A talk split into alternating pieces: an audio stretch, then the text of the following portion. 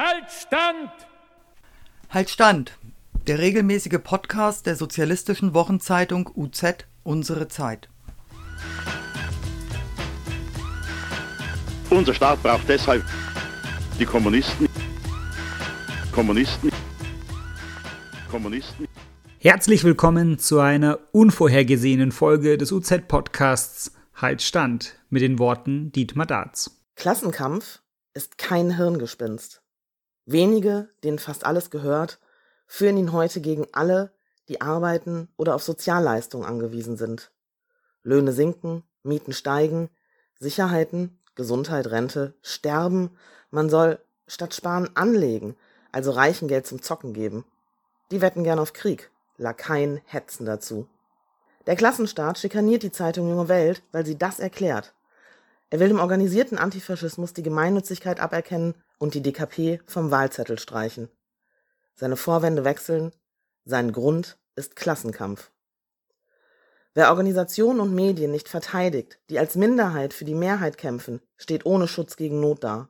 Verraten von Talkshow-Linken, die für Stehplätze in Berlin jede Sauerei der Macht decken. Dietmar Dart. Mein Name ist Michael und ich begrüße euch herzlich zum Podcast der sozialistischen Wochenzeitung Unsere Zeit. Das Podcast-Team befindet sich eigentlich gerade in der Produktion zu unserer nächsten Folge. Eine Folge über den ÖPNV, über den öffentlichen Personennahverkehr, wie er eigentlich sein sollte. Und dabei hat uns jetzt ein anderes Thema genauso überrascht wie unseren ersten Gesprächspartner. Der gescheiterte Versuch der Deutschen Kommunistischen Partei, der DKP, den Parteienstatus zu entziehen. Patrick Köbele, seines Zeichens Vorsitzender der DKP, ist unser erster Gesprächspartner zu diesem politischen Verfahren, das so ganz unpolitisch begründet wird. Patrick, schön, dass du dir Zeit genommen hast.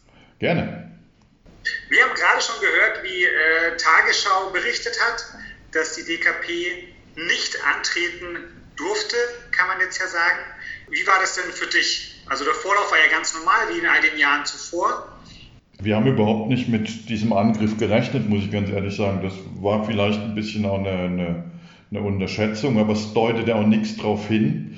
Ähm, wir gingen davon aus, weil wir ja auch schon am Unterschriften sammeln waren, tausende Unterschriften gesammelt hatten, dass unser Antritt völlig unproblematisch ist. Aber wie gesagt, du kannst dich im Klassenstaat nie darauf verlassen. Es kommt immer irgendwas um die Ecke. Ja, ganz offensichtlich. Und äh, wenn ich das richtig verstanden habe, äh, wurdet ihr ja noch gar nicht direkt selbst informiert, sondern erstmal habt ihr es durch die Presse mitbekommen. Genau, also im Prinzip war es so, dass uns eine Genossin darauf hingewiesen hätte, dass ein anderer Genosse, der bei einer Zeitung arbeitet, das als DPA-Meldung gesehen hätte. So kriegten wir das mit, weil wir auch nicht vorgewarnt waren. Wir hatten ja sogar nochmal nachgefragt mit diesen Rechenschaftsberichten, ob es irgendein Problem gibt. Da hatte der Bundeswahlleiter gesagt, das kann er nicht sagen. Wir sollen uns an den Bundestagspräsidenten wenden. Das haben wir auch nochmal gemacht. Dort haben wir gar keine Antwort gekriegt. Wobei wir heute jetzt wissen, das ist ganz interessant, ähm, dass es zwischen denen einen Kontakt dazu gab. Das haben wir jetzt aus den Akten, der Akteneinsicht in dem Gerichtsverfahren mitgekriegt, wo die sich im Prinzip abgestimmt haben, ja, dass sie den Versuch starten.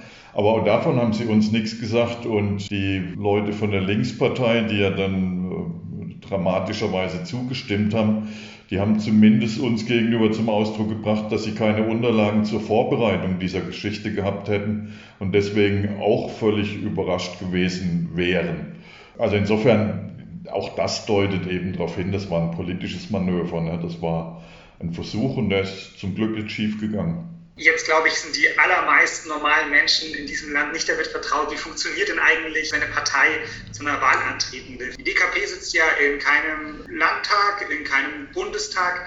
Wie funktioniert es denn, dass man, dass dann die DKP antreten kann zu einer Wahl? Also erstens ist es ja rechtlich so, dass auf, bei einer Bundestagswahl nur Parteien antreten dürfen. Das halten wir schon für eine relativ undemokratische Geschichte, weil zum Beispiel Wählervereinigungen oder auch Bündnisse von Parteien dürfen nicht antreten. So, dann musst du als Partei, die nicht ähm, im Bundestag oder in Landtagen vertreten ist, auch frühzeitig anzeigen, hallo, wir wollen kandidieren. Dann wirst du aufgefordert, Materialien einzureichen, die belegen, dass du Partei bist. Also wie viele Mitglieder du hast, dass du aktiv bist, dass du dich ins Geschehen einbringst, dass du vielleicht eine Zeitung hast. Dann wird diese Beteiligungsanzeige geprüft. Gibt es Mängel, die benannt werden? Also bei uns wurde zum Beispiel als Mangel benannt, dass der Name DKP in dem Formular in Anführungszeichen gestanden hätte. Dann haben wir die Anführungszeichen beseitigt, dann war dieser Mängel, dieser Mangel beseitigt. Und so war es dann so, dass im letzten Mai klar war, dass unsere Beteiligungsanzeige okay ist. Und für kleine Parteien wie uns, die eben nicht in Parlamenten vertreten sind, beginnt dann der ganz komplizierte Prozess. Wir müssen nämlich Wahlunterstützungsunterschriften sammeln. Und um mal so eine Dimension deutlich zu machen, in einem normal großen Bundesland, also nicht in einem ganz kleinen, muss man für eine Landesliste 2000 Unterschriften sammeln. Und für jede Kreiswahlkandidatur, und es gibt ein paar hundert Wahlkreise in der Bundesrepublik, muss man 200 Unterschriften sammeln, und zwar von Einwohnern jeweils entweder aus dem Kreis oder dem Land. Das ist natürlich für eine kleine Partei schwierig, beziehungsweise andersrum, bei dem desolaten Zustand organisationspolitisch, den ich manchmal auch bei großen Parteien erlebe. Ich glaube, die hätten auch ihre Schwierigkeiten damit und das unter Corona-Bedingungen, wenn sie nicht den Vorteil hätten, dass sie das gar nicht machen müssen, weil sie bereits im Bundestag vertreten sind. Und damit haben wir sehr frühzeitig angefangen in den ersten Bundesländern, äh, ich glaube im Juli letzten Jahres und haben, sagen wir mal, munter vor uns hergesammelt, haben dann auch einen Prozess geführt, dass diese Corona-Bedingungen berücksichtigt werden und die Unterschriftenquoren reduziert werden. Und das wurde dann auch gemacht, nämlich für Landeslisten auf 500 und für Kreistagskandidaturen auf 50.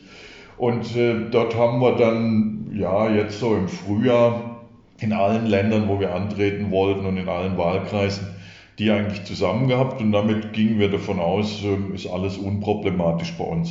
Und dann gehen die Unterstützerunterschriften gehen, ich glaube, zur, zur Landeswahlleitung. Genau, die für die Landeslisten müssen bei den Landeswahlleitern eingereicht werden. Die prüfen die dann. Deswegen muss man immer ein bisschen einen zeitlichen Puffer haben, weil dann überprüft wird, haben die Menschen, die da unterschrieben haben, überhaupt das Wahlrecht und haben sie nicht auch für eine andere Partei noch unterschrieben? In beiden Fällen wird die Unterschrift gestrichen. Und deswegen musst du auch immer ein bisschen Puffer haben und sammeln. Und deswegen reichst du natürlich auch möglichst frühzeitig ein, damit du im Notfall nochmal welche nachreichen kannst. Und das haben wir, wie gesagt, dann fristgemäß in all den Bundesländern, wo wir kandidieren wollen und all den Wahlkreisen gemacht und das war dann, glaube ich, äh, irgendwann auch im Juli. Und dann kam eben diese Tagung des Bundeswahlausschusses. Du hast recht, da waren wir eingeladen, aber außer dass man dort auch zu Recht protestieren kann gegen die Wahlzulassung von faschistischen Parteien, was aber dort nichts nützt, ist das eigentlich ein formaler Akt. Deswegen haben wir es auch nicht geschafft und sind auch nicht hingegangen, weil wir auch dachten, es ist ein formaler Akt, weil es eigentlich immer ein formaler Akt war. Und husch zog dann der Bundeswahlleiter, wohlgemerkt denselben, den wir vorher gefragt hatten, gibt es denn irgendwelche Probleme? Und er sagte, weiß ich nicht, zog dann aus der Tüte, dass ähm, wir keine Partei mehr wären, weil wir sechs Jahre in Folge die Rechenschaftsberichte verspätet abgegeben hätten. Glaube ich, für viele nochmal äh, so, eine, so eine Schwierigkeit ist, was mit diesen Rechenschaftsberichten. Ja. Äh, aber ich glaube, dass sogar Menschen, die die kleinsten Parteien angehören und äh, dieses Prozedere kennen, dann doch vielleicht verwundert waren, dass es diesen Bundeswahlausschuss gibt, bei dem verschiedene Parteien dabei sind, die dann dem zustimmen können oder nicht. Im Fall des äh, DKP, ja, sagt man Parteiverbots oder auf jeden Fall Nichtzulassung zur Bundestagswahl, war es ja so, dass ausschließlich, ich glaube, der Vertreter, ich glaube, ein Mann der Grünen dagegen gestimmt hat. Alle anderen, inklusive Linkspartei, du hast es ja auch benannt, haben dafür gestimmt. Wie muss man sich das vorstellen, dass sie erstmal irgendwie eine seltsame Situation. Etablierte Parteien dürfen darüber abstimmen, ob ihre Konkurrenz teilnehmen darf. Genau, das ist eine komische Situation.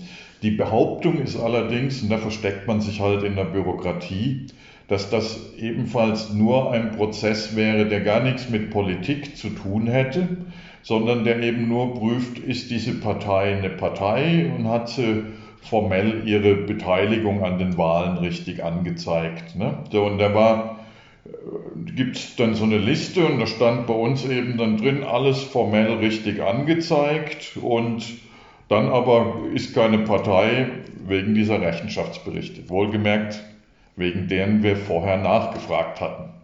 Genau, die Rechenschaftsberichte. In, in Deutschland ist es ja, vielleicht ein besonders bürokratisches Land, wo man besonders nachvollziehen kann, dass Ordnungen gelten und Gesetze eingehalten werden. Nun war es ja, zumindest nach meiner Wahrnehmung so, dass Parteienverbote ja schon ein eher seltenes und extremes Maß sogar in der bürgerlichen Demokratie der Bundesrepublik war. Da gibt es das KPD-Verbot und gleichzeitig mit ihr die rechte Partei, die SAP, die auch verboten wurde. Ansonsten passiert es ja eher selten. Und dann, ähm, ja, über die bürokratische Hintertür. Und ich sage jetzt mal ganz platt, irgendwie, man muss was einreichen, Rechenschaftsberichte, das macht man nicht und dann verliert man seinen Parteienstatus. Und so kam es ja daher, die Entscheidung. Also als wäre es eine ganz klare Regelung, die wird nicht gemacht und dann könnte man sagen, oh DKP, das ist aber doof, dann liefert halt nicht so, unnütz, äh, so unnötig ähm, so eine Angriffsfläche. Aber ganz so einfach ist ja doch nicht. Nein, nein. Eigentlich ist ein Parteiverbot eine ganz komplizierte Geschichte und auch eigentlich kann nur das Bundesverfassungsgericht eine Partei verbieten und muss dazu vom Bundestag, vom Bundesrat angerufen werden. So, und da kann man schon in die Geschichte gucken. Selbst beim aus meiner Sicht illegalen und völkerrechtswidrigen Verbot der KPD hat das fünf Jahre gedauert. Also der Antrag auf das Verbot der KPD wurde 1951 gestellt und sie wurde 1956 dann vom Bundesverfassungsgericht verboten. Also da merkt man schon, das ist eigentlich ein ganz komplizierter Vorgang. Ja. So und äh, jetzt hat man offensichtlich nach einem einfacheren Weg gesucht und da du recht, da gibt es natürlich dann das Mittel der Bürokratie. Und dann sagt man dann natürlich, nein, nein, wir verbieten euch ja auch nicht, sondern wir sagen einfach nur noch, ihr seid keine Partei mehr, wir entziehen euch den Status als Partei, damit dürft ihr nicht kandidieren, damit könnt ihr keine Spendenquittungen mehr ausschreiben, damit äh, sind die Menschen, können das nicht mehr von ihrer Einkommensteuer absetzen und können deswegen weniger spenden. Und letzten Endes kann dich dann der Bundesinnenminister tatsächlich per Federstrich verbieten. Also, sag mal, so wie in der letzten Woche ein Chapter der Bandidos, kann er dann eben sagen, die haben keinen Parteienstatus mehr, sind also ein Verein weg mit. Ja? So, und jetzt zu dem, womit man es begründet hat. Also es gab vor einigen Jahren eine Änderung des Parteiengesetzes. Bis zu diesem Punkt stand im Parteiengesetz, eine Partei verliert ihren Status, wenn sie nicht innerhalb von sechs Jahren zu zentralen Wahlen angetreten ist. Das ist bei uns unstrittig, sind wir. Sondern hat man das Parteiengesetz geändert und hat eingefügt, sie verliert auch ihren Parteienstatus, wenn sie sechs Jahre keinen Rechenschaftsbericht abgegeben hat. Der Rechenschaftsbericht ist ja gar nicht völlig falsch, weil es ist ja schon richtig, dass die Öffentlichkeit durchaus erfahren soll, wie sich Parteien finanzieren und deswegen gegen diese Rechenschaftspflicht haben wir nichts. Wir haben nur ein Problem. Ähm, aufgrund unseres Aufbaus, und ich sage mal unseres demokratischen Aufbaus, haben wir 80 buchhaltungspflichtige Einheiten, die zusammengeführt werden müssen in einem Rechenschaftsbericht. Das ist eigentlich naja, mindestens so komplex wie ein Unternehmen mit 80 Filialen. Ja? So, und das führst du nicht so einfach zusammen, wenn du das alles ehrenamtlich machst. Und deswegen haben wir tatsächlich immer Zeitprobleme. Aber jetzt kommt der eigentliche Kniff. Man hat ja nicht gesagt, ihr seid zu spät dran und deswegen kriegt ihr eine Strafe, sondern man hat dann gesagt, und das war nun wirklich ein Kniff des Bundeswahlleiters, ähm, verspätet abgegeben ist nicht abgegeben. Ne? Also muss man jetzt auch mal sagen, wenn man bei jedem, der verspätet seine Einkommensteuererklärung abgibt, und das ist ja nichts anderes, ja? wenn man bei denen immer sagen würde, ist nicht abgegeben und wir schätzen die, ähm, dann gäbe es sicherlich auf der Seite der Beschäftigten zu rechten Aufstand und auf der Seite der Monopole und der Konzerne ein Anruf bei Angela Merkel und Olaf Scholz und sofort eine Änderung dieser Gesetze. Aber diesen Trick zu spät abgegeben ist nicht abgegeben, hat man uns gegenüber probiert und hat dann noch gesagt, naja, das sind jetzt auch keine sechs Jahre seit der Gesetzesverabschiedung, weil wie gesagt, das Gesetz ist 2015 geändert worden, hat ab 2016 gegolten. Wir hätten jetzt beim, beim Rechenschaftsbericht 2019, der hätte abgegeben sein müssen, wir sind bei 2017, geben jetzt 2018 ab. Also insofern hat man da einen Trick gemacht und hat uns nicht darüber informiert. Und insofern, das ist sehr klar, dass das ein politischer Trick war, ein politisch begründeter Trick. Aber es ist natürlich auch so, es ist wahrscheinlich für die Herrschenden schöner, über so bürokratische Tricks eine Partei kaputt zu machen, als die Polizei vor unserem Parteivorstandsgebäude in der Hoffnungsstraße aufmarschieren zu lassen. Zugegebenermaßen ist für uns auch gut, dass sie heute nicht die Polizei aufmarschieren lassen, aber die Existenz der kommunistischen Partei wollten sie natürlich kaputt machen. Natürlich mit einer Art und Weise, die auch noch was, was Rufschädigendes hat. Klar kann man drüber reden, ne? auch eine kleine Partei muss Rechenschaftsberichte in welchem Zeitraum abgeben, aber dann liest man ja auch in der Tagesschau, dass wegen eigener Fehler die Partei nicht mehr antreten kann und das, äh, obwohl es ja juristisch nicht korrekt ist, wie wir im Anschluss im Interview mit dem Rechtsanwalt hier hören werden, hat es ja nochmal eine andere Komponente und kommt natürlich als liberaler Rechtsstaat sehr viel freundlicher daher als genau. 56 mit der Polizei. Genau, genau. Naja, und, und dann gab es natürlich auch die, die Falschdarstellung in den Medien, stand zum Teil wirklich, wir hätten keine Rechenschaftsberichte abgegeben, aber das kann gar niemand behaupten. Und die verspätete wurde halt dann auch in so eine Nummer umgedreht, naja, weil sie selber schuld, wären sie nicht so doof. Und ähm, da muss ich sagen, ich gebe auch zu, das Wesen einer kommunistischen Partei ist nicht Rechenschaftsberichte abzugeben. Da hat mich manchmal eine Kritik, die von Linken, von Freunden kam, doch auch ein bisschen daran erinnert. Die Umkehrung dessen, wenn Lenin die deutschen Linken kritisiert, dass sie ja immer erst eine Bahnsteigkarte kaufen, bevor sie Revolution machen. So kam ich mir auch manchmal vor, dass manche Kritik eben sagte, ähm, gebt erst mal einen Rechenschaftsbericht ab, bevor ihr Revolution macht. Das kam aus heiterem Himmel, du hast es berichtet. Was passiert dann zuerst? Also wahrscheinlich mal ein Schock, weil das ja auch was ist, womit man nicht rechnet, nachdem es all die Jahre vorher unproblematisch lief. Und äh, was ist dann passiert in der Partei? Es war wirklich ein Schock. Ich war eigentlich gerade dran, eine Information an die Partei zu schreiben, um was es jetzt im Wahlkampf geht. So, und dann muss ich natürlich völlig umdenken. Wir hatten jetzt zum Glück schon Kontakt zu dem Rechtsanwalt, mit dem wir jetzt die Geschichte auch durchgestanden sind, wegen dem Prozess, wegen der Anzahl der Unterschriften. Und dann habe ich natürlich sofort den angerufen und als zweites habe ich eine Erklärung oder haben wir eine Erklärung gemacht an die Öffentlichkeit. Eine erste, wo wir dann das auch schon, glaube ich, richtig als einen Versuch des kalten Parteiverbots ähm, gewertet haben. Und dann haben wir uns natürlich überlegt, was müssen wir jetzt politisch tun und was müssen wir juristisch tun. Juristisch haben wir schnell rausgekriegt, also diese ganze Geschichte war an einem Donnerstagmorgen, dass wir dann gerade mal bis zum Montagnacht 24 Uhr Zeit haben, um eine Beschwerde beim Bundesverfassungsgericht einzureichen. Also übers Wochenende auch, ne, weil das kriegst eine Frist von vier Tagen, aber nicht Arbeitstagen, sondern Kalendertagen.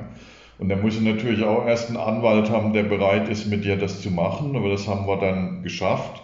Wobei, das greife ich jetzt ein bisschen vor. Sie haben uns eine Woche drauf die Falle gerade nochmal gestellt, ne, weil wir kriegten eine Woche drauf. Dann die Erwiderung des Bundeswahlleiters auf unsere Beschwerde, die kriegten wir am Freitag um 12 Uhr. Oder der Anwalt kriegte die am Freitag um 12 Uhr mit einer Frist bis Montag um 12 Uhr dann eine Erwiderung dazu abzugeben. Also ja, dass man da an Schikane denkt, ist, glaube ich, nicht ganz ungewöhnlich. Das war der juristische Bereich. Ich glaube, jeder Mensch kann es nachvollziehen, der äh, Montag bis Freitag arbeitet, dass er keine, also das Wochenendrahmen nicht angenehm ist und gerade in so einer heiklen politischen Situation. Und die Partei hat aber auch nochmal politisch ja. ja nochmal geantwortet. Wir haben im Podcast vorher schon das ein oder andere dazu gehört, an Soli-Erklärungen. Wie ist das vonstatten gegangen? Ne, wir haben dann uns natürlich auf allen Ebenen an alles, was wir so im Bündnisumfeld haben, mit Freunden, mit denen wir zusammenarbeiten, gewandt und wir haben uns zum Zweiten über das SolidNet, das ist so die Plattform der zusammenarbeitenden kommunistischen und Arbeiterparteien weltweit auch uns an die internationalen äh, Parteien gewandt. Und da muss ich sagen, wir waren in beiden Fällen völlig überrumpelt im positiven Sinne von dem, was sich dann an Solidarität entwickelt hat. Also ich hätte niemals gedacht, dass international in so kurzer Zeit ähm, weit über 50 Solidaritätsschreiben von kommunistischen Arbeiterparteien aus allen Kontinenten zusammengekommen sind und auch darüber hinaus, also ich sag mal, der äh, Weltfriedensrat, der Weltbund der demokratischen Jugend, aber auch die äh, PSUF, die Regierungspartei aus Venezuela, haben sich mit uns äh, solidarisch erklärt. Und das hätte ich wirklich nicht gedacht, angesichts dessen, dass wir ja doch nicht die bedeutendste kommunistische Partei in der Welt sind. Und auch national war es so, es kam ganz schnell aus der radikalen Linken eine große Solidarität. Dann ging es auch aus der Linkspartei los, immer dort verbunden natürlich auch mit einer Auseinandersetzung um dieses falsche Abstimmungsverhalten im Bundeswahlausschuss. Das war ja nun wirklich ein unsolidarisches, falsches politisches Verhalten.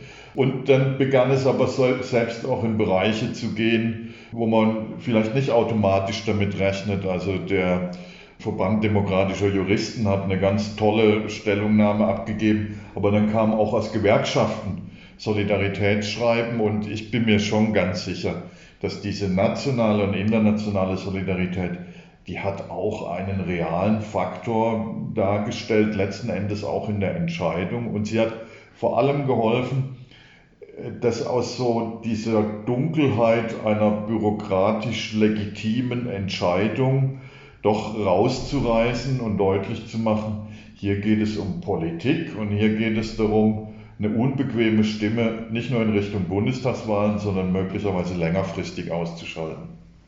Und genau das ist ja dann auch nicht gelungen. Das Bundesverfassungsgericht hat geurteilt wie ist das bei euch angekommen? Ja, auch die Begründung des Urteils.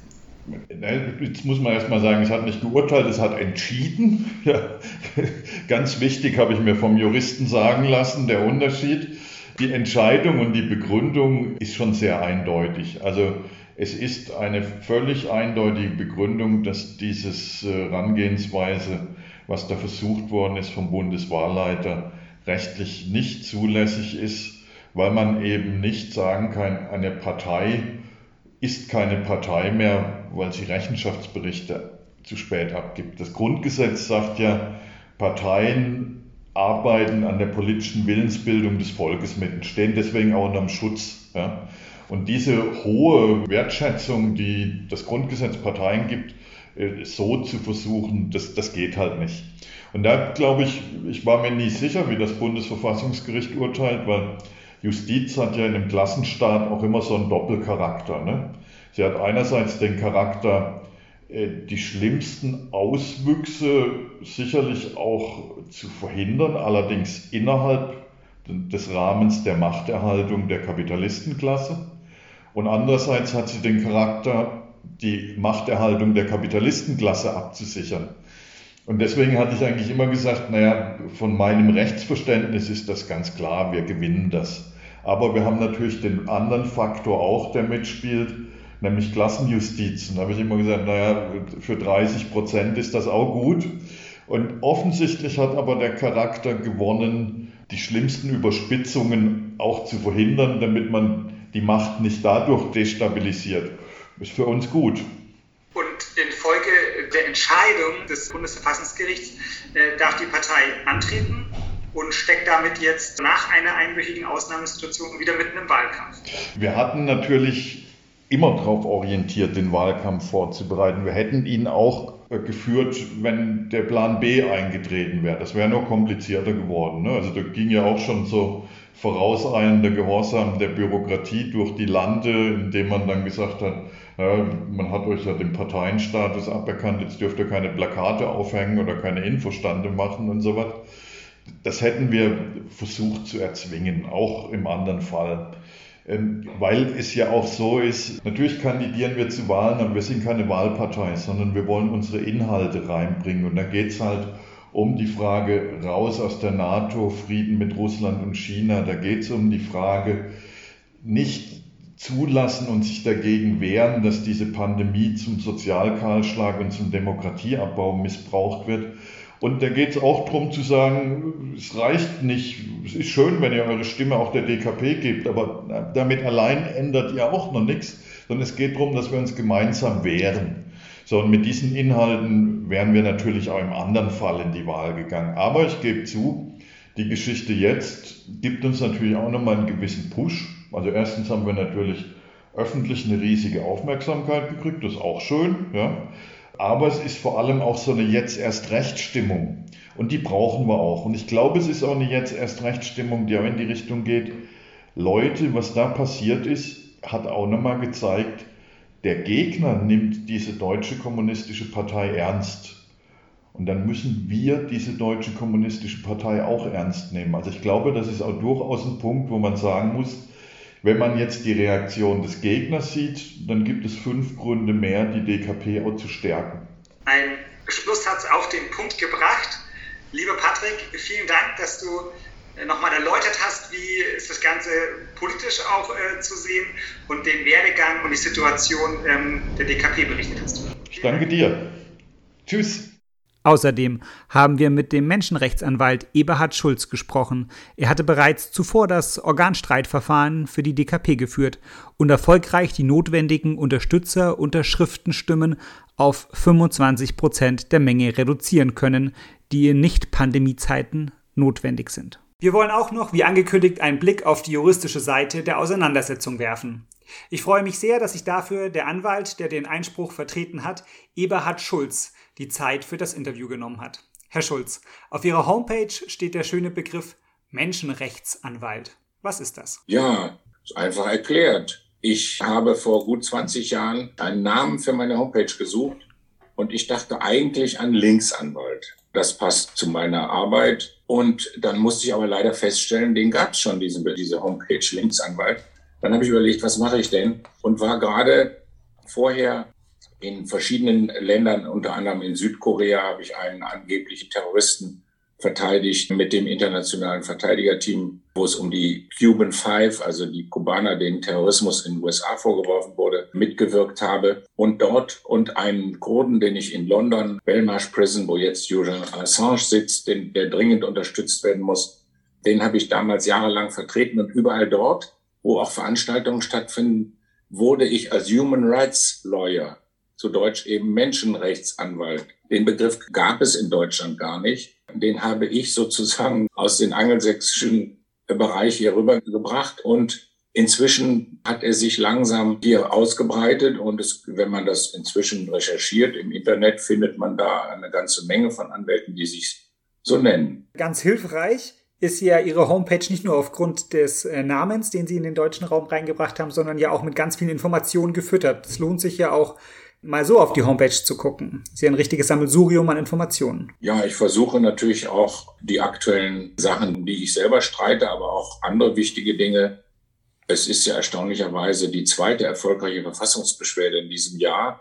Ich habe den Deutsch-Marokkaner Mohamed Hajib vertreten, der einen großen Schadensersatz von der deutschen Bundesregierung verlangt, weil er seinerzeit mit Hilfe deutscher Geheimdienste nach Marokko verbracht wurde, in Anführungszeichen und dort äh, schwer gefoltert und sieben Jahre insgesamt im Gefängnis zubringen musste. Das ist zum Beispiel ein weiteres Verfahren, das dort dokumentiert wird, aber viele andere auch. Die Podcast-Folge dreht sich ja rund um den versuchten Entzug des Parteistatus der DKP.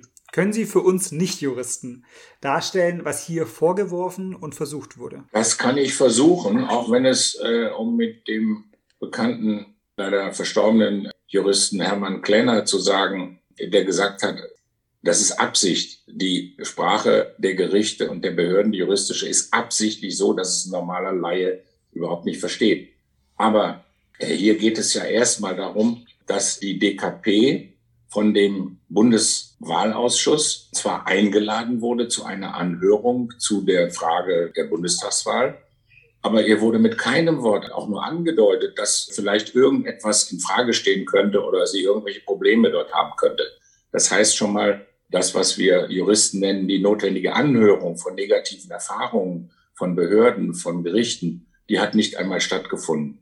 Und dann stellte sich raus, ihr wird vorgeworfen, dass sie sechs Jahre in Folge keine Rechenschaftsberichte abgegeben hat und damit ihren Parteistatus verloren. Das war der Kern des Vorwurfs, der gestützt war auf eine Neuregelung im Parteiengesetz, die 2015 ergangen ist und die man, wenn man will, auch so lesen kann.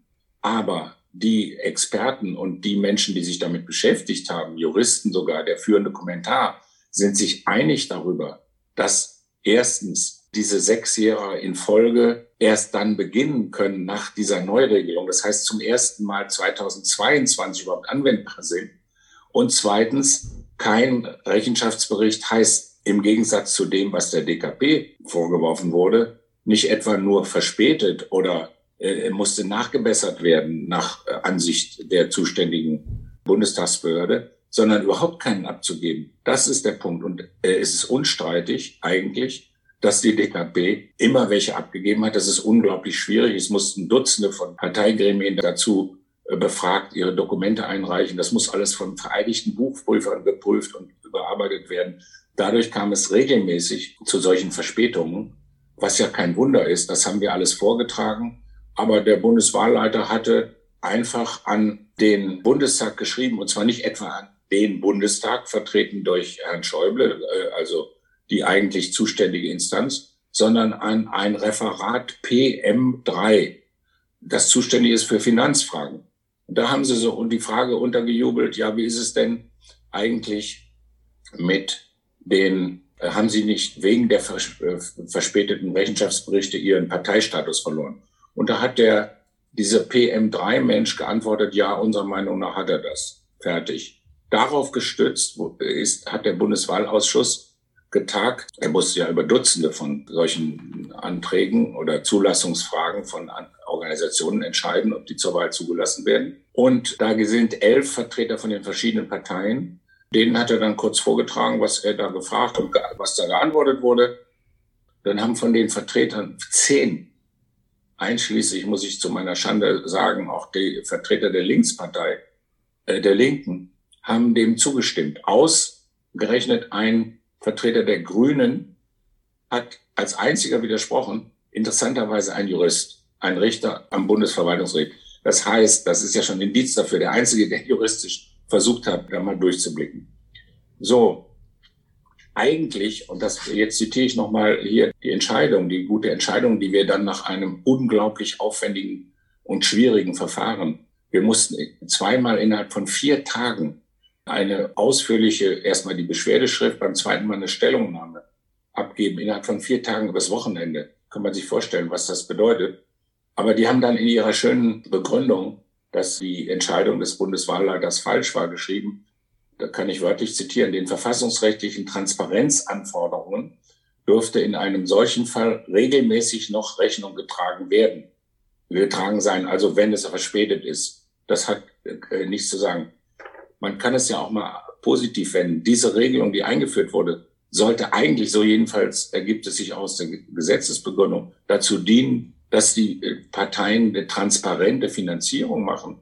Das war, ist der Sinn der Sache. Also zu verhindern, dass die Lobbys heimlich denen irgendwas zustecken oder äh, Parteispenden. Kohl, der es leider vergessen hat, von wem er seine Spenden alle bekommen hat. Ähm, das sollte verhindert werden. Stattdessen wird es umgedreht und jetzt gegen eine Partei gewandt, die das alles gemacht hat, aber eben aus nachvollziehbaren Gründen verspätet. Ja, das ist sozusagen hoffentlich einigermaßen verständlich, dass das Gericht sich eben nicht auf diesen Bundeswahlleiter gestützt hat, sondern tatsächlich selber angegangen ist, das nochmal zu überprüfen und wie ich meine, zu einer klaren und richtigen Entscheidung gekommen ist. Zu dieser Entscheidung äh, wollen wir gleich kommen. Nochmal eine Rückfrage zu diesem Gremium mit dem Bundeswahlleiter. Da sitzen ja zehn etablierte Parteien mit dabei. Ist das eine Mehrheitsentscheidung, die da gefällt wird, oder entscheidet der Bundeswahlleiter nur unter Beratung der anderen Parteien? Wenn ich das richtig verstanden habe, ist das eine Entscheidung, die das Gremium trifft. Also wenn die Mehrheit das abgelehnt hätte, hätte wäre er nicht durchgekommen. Also war hier auch die, die Stimmentscheidung der, der entsprechenden Parteivertreter durchaus ja, entscheidend. Ja. Warum war dann die Beschwerde, die Sie ja geführt haben, dann erfolgreich? Trotzdem, müsste man sagen. Ja, weil eben das Recht, wenn es richtig angewandt und ausgelegt wurde, klar auf unserer Seite stand. Sogar der führende Kommentar von Ibsen sagt das eindeutig, habe ich eben ja schon erwähnt, nach sechs Jahren kein Rechenschaftsbericht, also 22 frühestens kann das überhaupt angewandt werden. Und nicht nur verspätet, sondern eben es darf kein Rechenschaftsbericht sein. Das hat das Gericht richtig entschieden.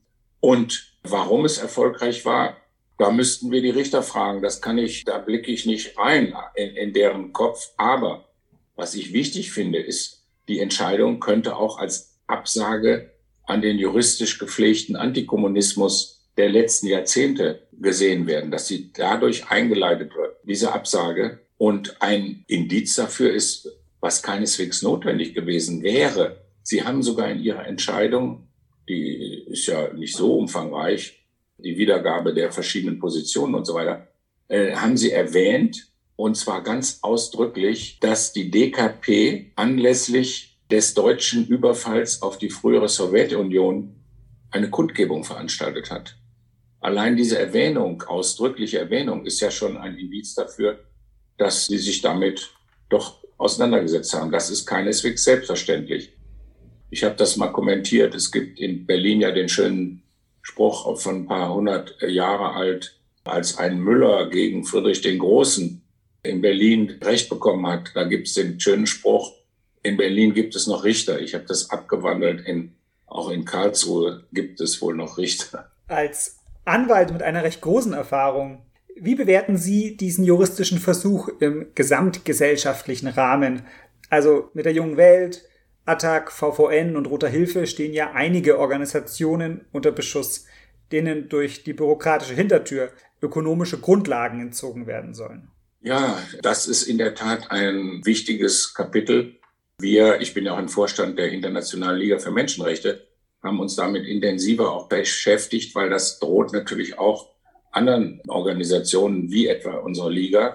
Ich denke, der Druck von den Organisationen, von der sogenannten Zivilgesellschaft ist doch relativ stark. Viele, ganz viele gemeinnützige Vereine haben sich auf die Hinterbeine gestellt und wenn die VVN da massiv protestiert und ich weiß nicht, wie viel Tausende von Unterschriften bekommen hat und in kürzer Zeit Tausende von neuen Mitgliedern allein deshalb wegen dieser Androhung des Entzugs der Gemeinnützigkeit, dann zeigt das ja schon, wie groß der Druck von unten ist und das ist vielleicht dann auch eine Reaktion darauf, würde ich so interpretieren. Herr Schulz, es gibt noch etwas wahnsinnig Hilfreiches und Spannendes und gleichzeitig wenig Bekanntes, nämlich das Amicus Curiae.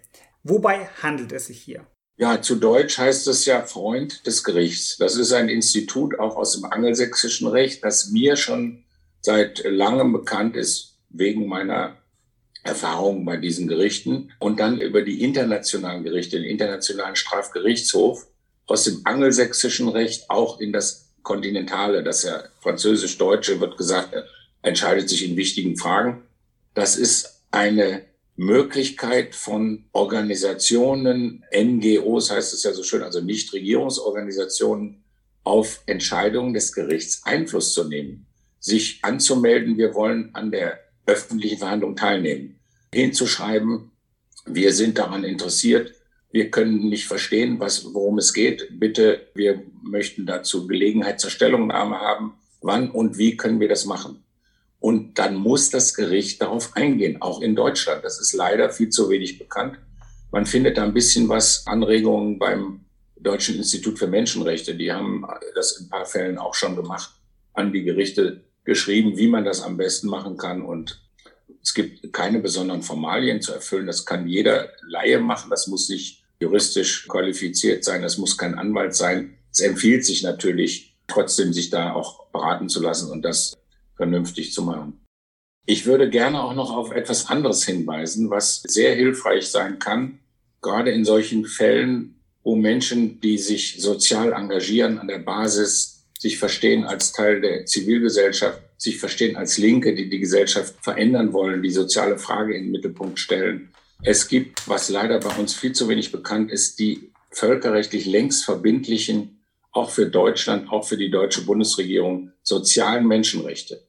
Das Recht auf Arbeit zu angemessenen Bedingungen, das Recht auf angemessene Wohnung für jeden und jede zu erschwinglichen Preisen, um nur zwei dieser konkret ausgestalteten Rechte zu nennen, die muss die Bundesregierung umsetzen. Und damit kann man auch arbeiten und auf der Ebene weiterarbeiten. Wer sich dafür interessiert, ich habe eine Stiftung gegründet für soziale Menschenrechte und Partizipation.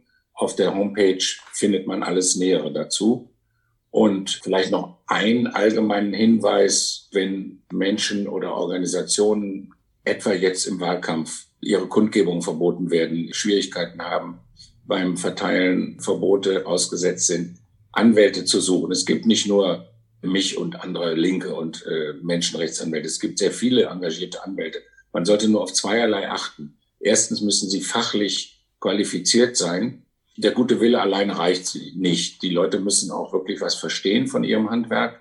Das ist das eine. Das andere ist, sie müssen auch kritisch eingestellt sein und das nicht nur machen, um bekannt zu werden oder Geld damit zu verdienen, was leider eben bei einigen auch ist. Also wenn die beiden Bedingungen zusammenkommen, dann kann man die empfehlen. Viele von denen sind, wie ich, organisiert im Republikanischen Anwältinnen- und Anwälteverein oder bei, vor allen Dingen auch bei der VDJ, beim VDJ, dem Verein demokratischer Juristinnen und Juristen. Dort findet man dann Näheres. Wir haben mit dem Anwalt, der den Widerspruch für die DKP eingereicht hat, Eberhard Schulz gesprochen. Vielen Dank für das Interview. Daneben gibt es die Stellungnahme des Vereins demokratischer Juristinnen und stellvertretend für Dutzende Solidaritätserklärungen aus dem Ausland die Worte der KP Britanniens. Seid gespannt und hört rein. In einer Stellungnahme der Vereinigung demokratischer Juristinnen und Juristen VDJ zur Nichtzulassung der Deutschen Kommunistischen Partei DKP zur Bundestagswahl fordert die VDJ die Revision der Entscheidung und die Zulassung der DKP zur Bundestagswahl. Die Nichtzulassung der DKP zur Bundestagswahl wird offiziell als bloß formeller juristischer Akt dargestellt. Das hat Bundeswahlleiter Dr. Georg Thiel in der Sitzung des Bundeswahlausschusses am 9. Juli deutlich gemacht. Dass die Vertreterinnen von politischen Parteien im Bundeswahlausschuss über die Konkurrenz entscheiden, lässt diese Darstellung bereits zweifelhaft erscheinen. Die Nichtzulassung der DKP ist darüber hinaus weder parteienrechtlich noch verfassungsrechtlich rechtmäßig, sondern ein neuer Tiefpunkt für die politische und demokratische Kultur in der Bundesrepublik. Als Ermächtigungsgrundlage für den Entzug der formellen Stellung als politische Partei zieht der Bundeswahlleiter die Regelung des Paragraphen 2 Absatz 2 Satz 2 des Parteiengesetzes heran. Seit einer Neuregelung aus dem Jahr 2015 heißt es dort, dass eine Vereinigung ihre Stellung als Partei verliert, wenn sie sechs Jahre lang entgegen der Pflicht zur öffentlichen Rechenschaftslegung gemäß 23 keinen Rechenschaftsbericht eingereicht hat. Der Bundeswahlleiter argumentiert, dass 2 Parteiengesetz über den Umweg des 23 auch auf die Fristregelung des 19a Parteiengesetz verweise, nach der Rechenschaftsberichte bis zum 30.09. des dem Berichtsjahr nachfolgenden Jahres einzureichen sind nach Mitteilung der Bundestagsverwaltung habe die DKP für die Jahre 2014 bis 2020 ihre Rechenschaftsberichte jeweils erst nach dem 30.09. des Folgejahres abgegeben, zuletzt für das Jahr 2017 im Dezember 2020. Die Abgabe eines verspäteten Rechenschaftsberichts wird vom Bundeswahlleiter so interpretiert, dass damit auch die Jahre 2014 bis 2017 kein Rechenschaftsbericht abgegeben worden sei, weil die Berichte die Frist des 19a nicht gewahrt haben über diesen Umweg kommt der Bundeswahlleiter auf sechs Jahre ohne Bericht. Diese Interpretation stieß bei zwei anwesenden Juristen zu Recht auf Unverständnis und konnte von der Bundestagsverwaltung nur notdürftig begründet werden. Es handele sich um eine stramme Regelung, die aber keinen Auslegungsspielraum zulasse. Weil ein verspäteter Rechenschaftsbericht kein Rechenschaftsbericht sei, habe die DKP ihre Stellung als Partei gemäß 2 Absatz 2 Parteiengesetz verloren. Diese Auslegung ist falsch und interessengeleitet. Der klare Wortlaut von 2 Absatz 2 Satz 2 Parteiengesetz spricht davon, dass die Stellung als Partei verliert, wer sechs Jahre lang keinen Rechenschaftsbericht gemäß 23 Parteiengesetz abgegeben hat. Die DKP hat für vier der benannten Jahre einen Rechenschaftsbericht abgegeben. Anders als es Bundeswahlleiter und Bundestagsverwaltung darstellen, besteht ein bedeutender Auslegungsspielraum hinsichtlich der Frage, ob der Verweis auf § 23 zusätzlich als Verweis auf die Fristregelung des § 19a Parteiengesetz zu interpretieren ist und ob ein verfristeter Bericht kein Bericht ist. § 19a Absatz 3 Parteiengesetz benennt die Rechtsfolge für einen Fristverstoß nämlich sehr klar. Es entfällt der Anspruch auf staatliche Mittel für das Berichtsjahr. Von Folgen für die Stellung als Partei ist nicht die Rede. Der Bundeswahlleiter wendet die Fristregelung für die Verwirkung von Ansprüchen auf staatliche Mittel auf eine ganz andere Rechtsfrage an. Damit geht er über die Regelung des § 2 Absatz 2 Satz 2 Parteiengesetz in rechtswidriger Weise hinaus. Dieser setzt lediglich einen Rechenschaftsbericht voraus. Da die DKP nur zwei dieser Berichte bisher nicht eingereicht hat, kommt die Rechtsfolge des § 2 Absatz 2 Satz 2 Parteiengesetz für sie nicht in Betracht. Eine Regelung in der Interpretation des Bundeswahlleiters, nach der bereits verspätete Rechenschaftsberichte zum Verlust der Parteistellung führen, könnte die Gesetzgeberin auch gar nicht erlassen, da sie verfassungswidrig wäre. Bereits das Gebot, dass Rechtsnormen in Einklang mit dem Grundgesetz auszulegen sind verfassungskonforme Auslegung hätte diese Interpretation der Norm verhindern müssen. Parteien als Basis des demokratischen Prozesses unterstehen einem besonderen verfassungsmäßigen Schutz, wie er in Artikel 21 Grundgesetz zum Ausdruck kommt. Ihre Gründung ist frei. Über die Herkunft und die Verwendung ihrer Mittel müssen sie zwar nach Artikel 21 Absatz 1 Satz 2 Grundgesetz Rechenschaft ablegen, über den Ausschluss von staatlicher Finanzierung und das Verbot der Partei entscheidet nach Artikel 21 Absatz 3 Absatz 4 Grundgesetz ausschließlich das Bundesverfassungsgericht. In diesem Privileg kommt ein gesteigerter Schutzgedanke zum Ausdruck. Das Verbot einer Partei soll dem politischen Prozess entzogen werden. Es unterliegt einer ausschließlichen Zuständigkeit des Bundesverfassungsgerichts und setzt ein umfangreiches Verfahren voraus diese klare Kompetenzzuordnung des Grundgesetzes kann nicht durch § 2 Absatz 2 Satz 2 Parteiengesetz auf den Bundeswahlausschuss übertragen werden. Die Aberkennung der Parteistellung ist unter keinen denkbaren Gesichtspunkten verfassungsmäßig gerechtfertigt. Die Aberkennung der formalen Stellung als Partei und die Nichtzulassung zur Bundestagswahl ist ein schwerwiegender Eingriff. Dieser Eingriff ist nicht durch die verfassungsmäßig verankerte Rechenschaftspflicht der Partei gerechtfertigt das ergibt bereits eine überschlagsartige Abwägung der betroffenen Interessen. Grund für die Rechenschaftspflicht ist ein selbst demokratischer Transparenzgedanke. Parteien sollen sowohl hinsichtlich ihrer Mitgliederstruktur wie hinsichtlich ihrer Finanzierung offen und transparent sein. Nur so kann sichergestellt werden, dass die Partei nicht von anderen als den formal gewählten Vertreterinnen gesteuert oder beeinflusst wird. Das Bundesverfassungsgericht sah das Transparenzgebot insbesondere vor dem Hintergrund des Einflusses durch Großspenden und Lobbygruppen gerechtfertigt, vermittels derer ihrem Umfang nach politischem Einfluss ausgeübt werden kann (Bundesverfassungsgericht, Beschluss vom 17. Juni 2004). Verspätete Rechenschaftsberichte bergen hingegen keine gesteigerte Gefahr. Für den politischen Prozess spielt es zudem eine untergeordnete Rolle, wenn der Rechenschaftsbericht verspätet eingereicht wird. Sanktionsmöglichkeiten bei Verstreichen der Frist sind bereits in § 19a Parteiengesetz festgeschrieben. Parteien werden von staatlichen Mitteln ausgeschlossen. Weitere milde Mittel zur Durchsetzung dieser Frist wären denkbar Strafzahlungen, Mahngebühren. Offensichtlich unverhältnismäßig und kompetenzwidrig ist es, das überhaupt schärfste Schwert zu ziehen und für einen Fristverstoß eine Rechtsfolge anzudrohen, die ansonsten nur das Bundesverfassungsgericht anordnen dürfte. Dieses kalte Verbot ist also auch deshalb verfassungswidrig, weil es das klare Entscheidungsprivileg des Bundesverfassungsgerichts aushebelt. Dass hier scheinbar formal juristische Gründe vorgeschoben werden, ergibt sich für uns auch aus weiteren Tatsachen. So hat die DKP nach Angabe des Bundeswahlleiters selbst bei ihm nachgefragt, ob die Rechenschaftsberichte anerkannt werden. Der Bundeswahlleiter hat diese Anfrage, ohne sie zu beantworten, an die Bundestagsverwaltung weitergeleitet und beide Stellen haben nicht konkret, sondern nur durch Hinweise auf die gesetzliche Regelung ohne Beifügung der eigenen Rechtsauffassung beantwortet.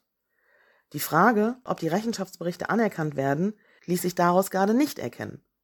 Das legt die Vermutung nahe, dass der Bundeswahlleiter seine Absicht der Aberkennung des Parteistatus bis zum Stichtag geheim halten wollte. Ein starkes Indiz, dass politische und jedenfalls keine zwingenden juristischen Gründe den Ausschluss der DKP von der Bundestagswahl motivierten. Einem demokratischen Rechtsstaat, wie ihn die Bundesrepublik sein will, ist das nicht würdig. Die VDJ verurteilt dieses Vorgehen und fordert den Bundeswahlleiter zur Revision seiner Entscheidung auf. Die britischen Kommunisten bekunden ihre Solidarität mit den Genossinnen und Genossen der DKP angesichts des von der deutschen Wahlkommission verhängten Verbots im Vorfeld der Bundestagswahl im Herbst. Das Verbot stellt einen großen Eingriff in die demokratischen Rechte all derer im Land dar, die ihre Unterstützung für Frieden und Sozialismus, für eine nicht ausbeuterische Gesellschaftsordnung zum Ausdruck bringen wollen. Wir nehmen insbesondere den Mut zur Kenntnis, mit dem sich eure Partei gegen die zunehmende Militarisierung der EU und ihre Verflechtung mit der NATO ausgesprochen hat. Und die EU selbst und die Rolle Deutschlands in ihr dafür verurteilt hat, dass sie eine ungleiche Sozialordnung in ganz Europa durchsetzt, die den Interessen der großen Industrie- und Finanzmonopole untergeordnet ist. Dieses Verbot, so stellen wir fest, ist das erste, das gegen deutsche Kommunisten seit der Neugründung der DKP im Jahre 1968 ausgesprochen wurde, nachdem die historische Partei der deutschen Kommunisten, die KPD, 1956 von den westdeutschen Behörden verboten worden war. Das Verbot ist ein Schlag gegen die demokratische Freiheit aller Deutschen und ein Schlag gegen die gesamte internationale kommunistische Bewegung weltweit. Es muss von allen, die die Demokratie schätzen, verurteilt werden. Mit Solidarität Robert Griffiths, Generalsekretär der Kommunistischen Partei Britanniens. Und das war unsere Folge zum abgewehrten Verbotsversuch. Wie immer gilt, verbreitet gerne die Folge und meldet uns zurück, was war gut und was darf noch besser werden. Habt ihr Vorschläge oder Bock selber mitzumachen, dann entweder zum Beispiel in die YouTube-Kommentare oder per Mail an podcast.unsere-zeit.de. Euch eine gute Zeit und nicht vergessen, wenn die Repression einmal wieder an der Haustür klingelt, haltet stand. Halt stand! Halt stand! Der regelmäßige Podcast der sozialistischen Wochenzeitung UZ Unsere Zeit. Unser Staat braucht deshalb die Kommunisten. Kommunisten. Kommunisten.